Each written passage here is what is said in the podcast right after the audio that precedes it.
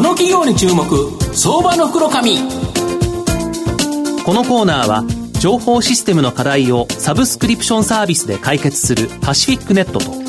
東京 IPOIR ストリートを運営する IR コンサルティング会社フィナンテックの提供を財産ネットの政策協力でお送りします。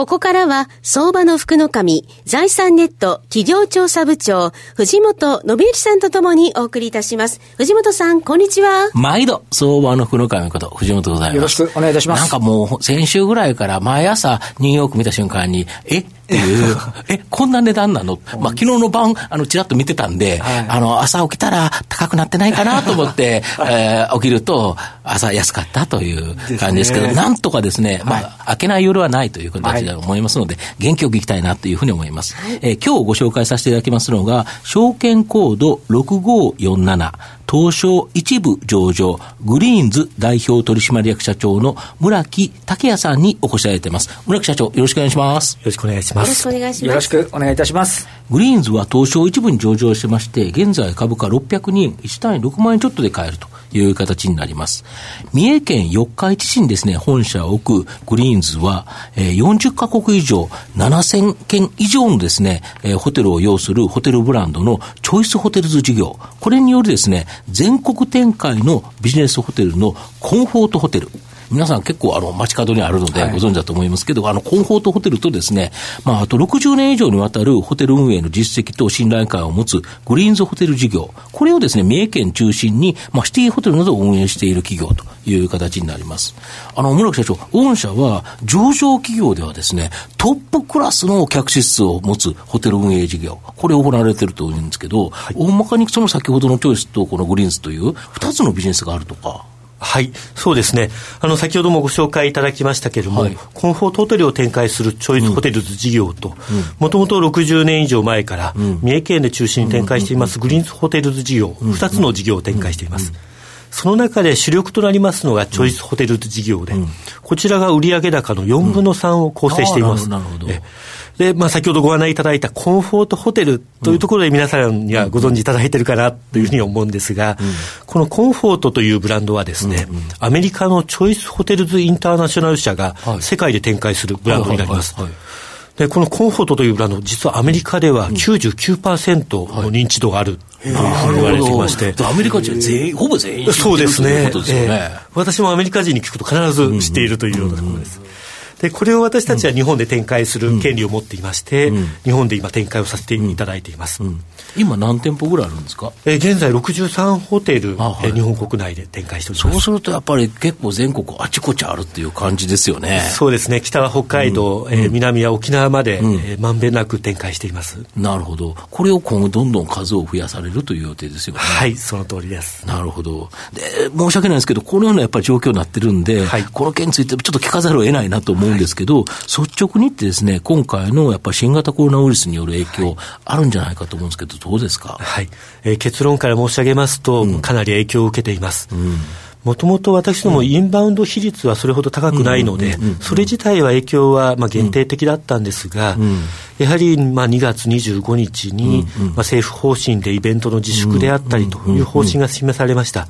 その後、イベントの中止、テーマパークの閉園、と一番大きかったのは企業の出張自粛ですね。これによって大きな影響を受けています。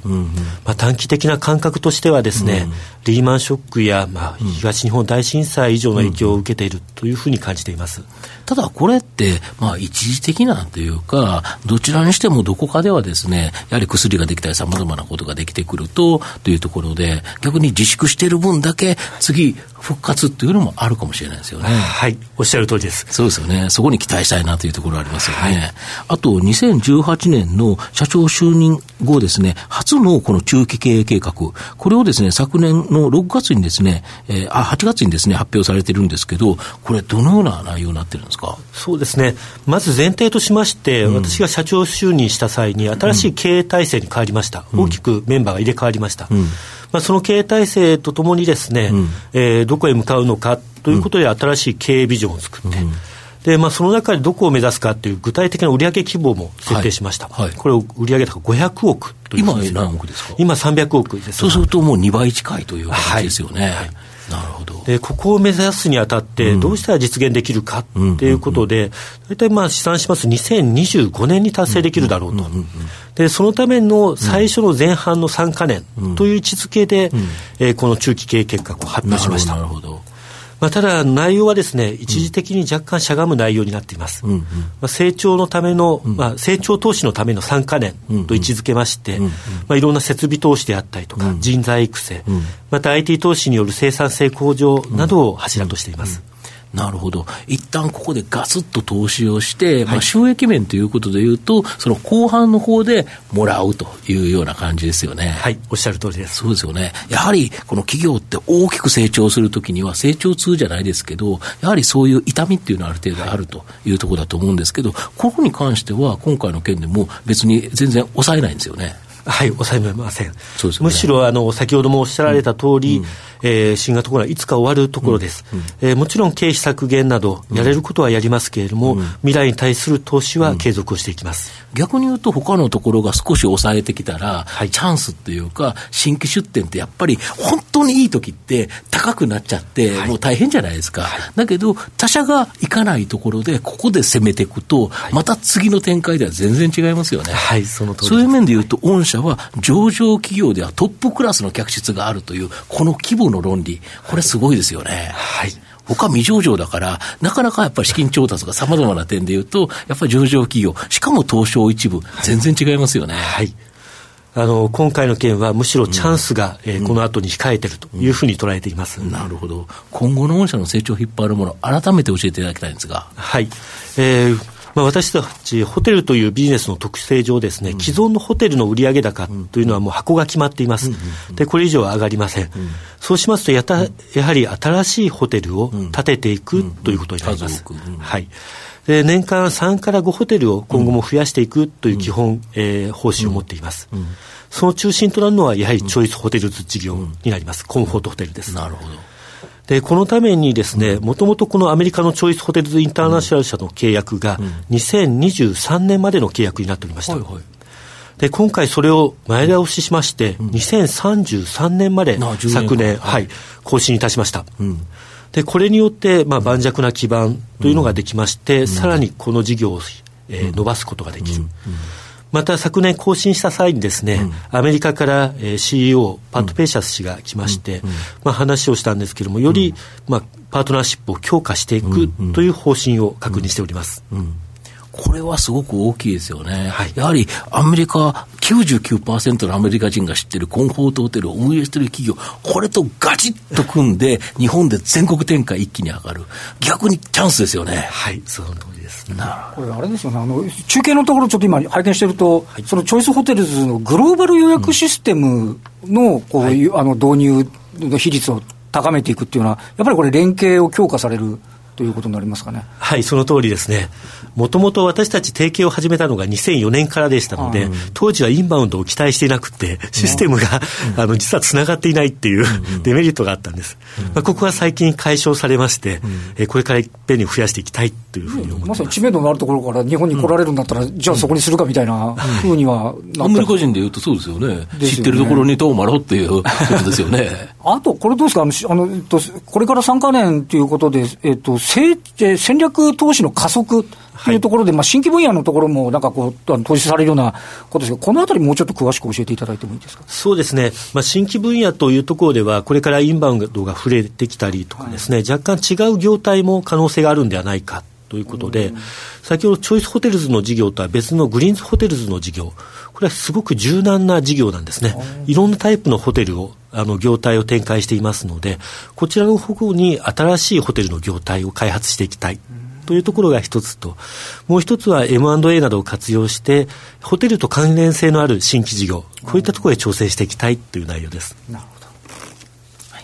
えー、まとめさせていただきますと、えー、グリーンズはですね、1957年のわずか15室の新四日市ホテル、ここからスタートして、三重県地盤のシティホテル、えー、40カ国7000件以上を要するホテルブランドのチョイスホテルズインターナショナルとマスターブラ、えー、マスターフランチャイズ契約を結んでのコンフォートホテルの全国展開など、もう時代の流れに合わせてですね、うまく業態を、えー、変革させ、まあ、上場企業最大級のですね、客室を持てる、もうホテルの運営事業会社という形になります。まあ、今回の新型肺炎によるですね、悪影響あるとは思いますが、まあ、逆に言えば株価もですね、大幅に下落しており、まあ、えー、実績 PBR1 倍割れ、予想配当利回りもですね、4%弱とですね、まあ、株価指標面でも非常に割安水準になっているからと。で、しかも100株を保有すると2000円相当、今600円ですと3%強になりますよね、これだけでも。ということで言うと、まあ、この株の集体も魅力的かなと。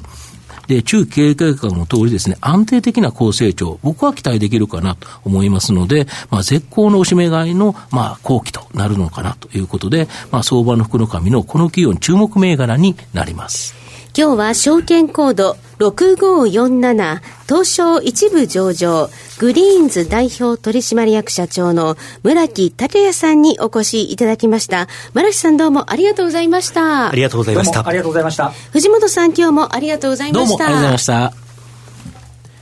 フィナンテックは企業の戦略的 IR をサポートします。国内最大の IR ポータルサイトである IR ストリートは3万名以上の国内外の機関投資家を中心とした会員が登録しております。iPhone アプリによる利便性と英語コンテンツは、特に外国人投資家のゲートウェイとなっています。企業と投資家のコーポレートアクセスを実現し、株価の流動性、フェアバリュー形成を実現いたします。この企業に注目、相場の福の神。このコーナーは、情報システムの課題をサブスクリプションサービスで解決するパシフィックネットと東京 IPO IR ストリートを運営する IR コンサルティング会社フィナンテックの提供を財産ネットの政策協力でお送りしました。